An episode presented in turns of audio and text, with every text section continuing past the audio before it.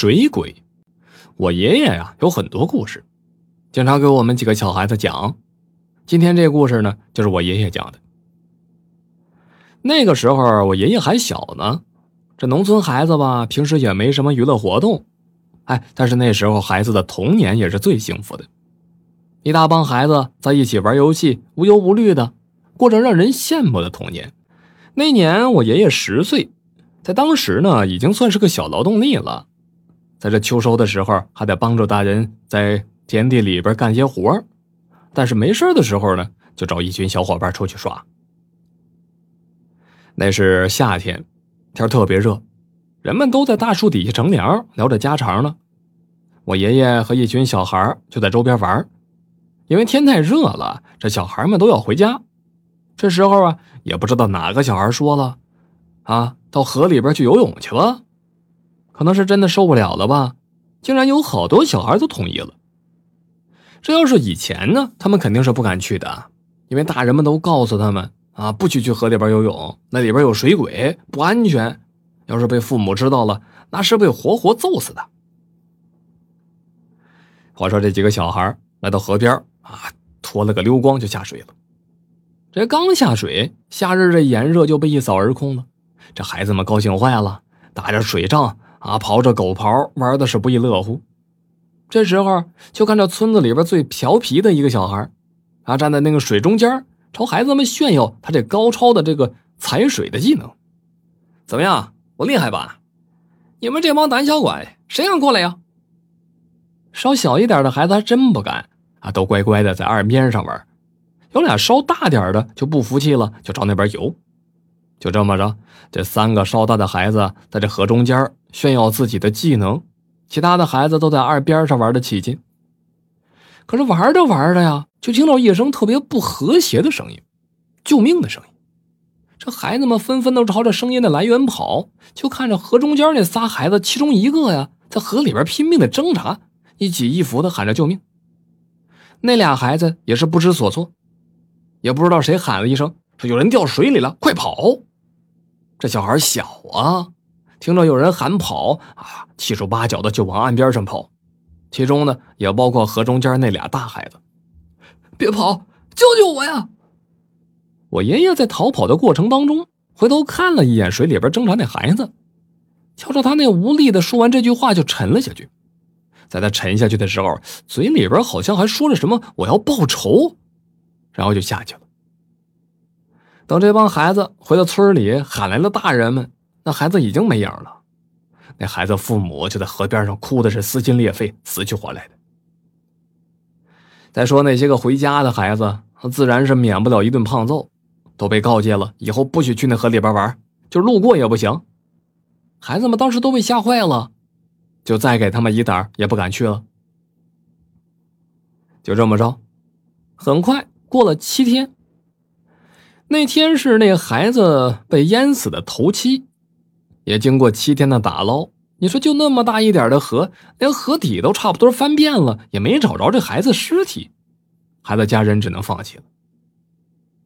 那天我爷爷也不知道怎么着，就感觉心绪不宁，总感觉是像是有什么事要发生了似的，整天是坐立不安的。吃过晚饭，我爷爷早早就睡了。那天村子里边特别冷清。每天出去疯的孩子，那天都乖乖待在家里边，谁也没出来。我爷爷刚开始还翻来覆去的睡不着呢，他最近一直也没好好睡觉，一睡下闭上眼睛啊，在眼前浮现的就是那个淹死的孩子说那句话，说我要报仇。后来啊，也不知道是几点了，反正是迷迷糊糊的，算是睡过去了。可是睡过去之后啊，就听见有敲窗户的声音，梆梆梆的。刚开始我爷爷以为啊听错了呢，翻了个身，啊刚睡着嘛，就准备继续睡。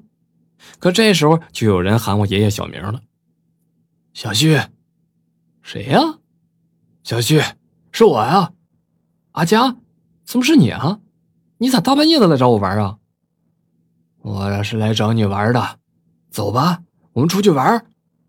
不去了，太晚了，要是被我爹娘知道，非得揍死我。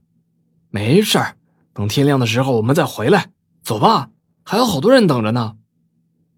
我爷爷的意识告诉自己不要去，但是身体不听使唤，就默默的朝着外边走了过去。我爷爷啊，刚出了院子，就看到一群孩子，表情木讷的站在外边。小旭，我说的没错吧？他们都等着你呢。走吧，跟着我离开吧。去哪儿啊？到了你们就知道了。身体不受控制的跟着阿佳来到河边，看到近在眼前的河水，我爷爷这个脑子里边啊，当时就劈过一道闪电似的。他想起来了，不对呀，这阿佳不是七天前就淹死了吗？他怎么会出现在自己家，还把自己给领到这儿来了？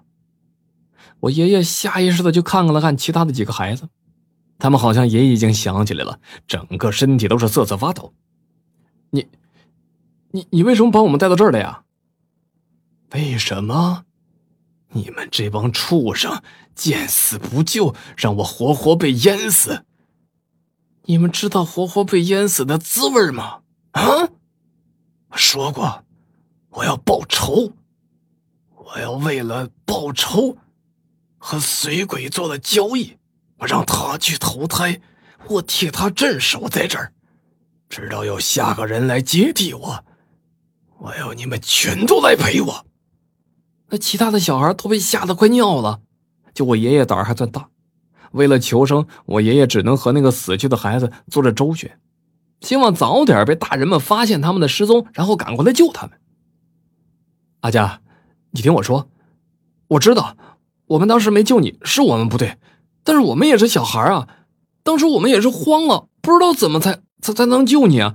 你你就放了我们吧，放过你们。谁放过我呀？好了，别在这给我拖延时间了，跟我走吧，我们又可以在一起玩了。就在大家伙将要被带到河里边的时候，就听到岸上有人大喊了一声：“大胆小鬼，胆敢出来兴风作浪，看我不收了你！”这时候，我爷爷跟其他的小孩一看有人来了，拼命的大喊着救命。哈哈。你是什么人？竟然敢来管我的闲事！我是路过此地，看到你这妖孽在害人，我要替天行道。好啊，既然你不怕死，那就来吧。阿佳和那人就打在一起了，就看着那人手里边握着一桃木剑，打在阿佳的身上就冒出黑烟来。这阿佳受了一下，是鬼叫连连。即使这样。阿佳的身体很快就恢复了。那个人拿那桃木剑在手上，另一只手里边掏出了几张符咒似的，贴到阿佳的身上。这阿佳是躲闪不及，被打伤之后，整个身体在慢慢的变得透明了，最后消失了。那人看阿佳消失了之后，就让我爷爷他们赶紧回家。说完之后，他也走了。第二天，我爷爷把这事儿告诉了他的爸妈，也就是我的太爷太奶。我太爷太奶就告诉他说呀，他做梦呢，这事儿呢就不了了之了。我爷爷也真想希望是自己在做梦，直到现在，我爷爷还在为没有救阿江而感觉到内疚。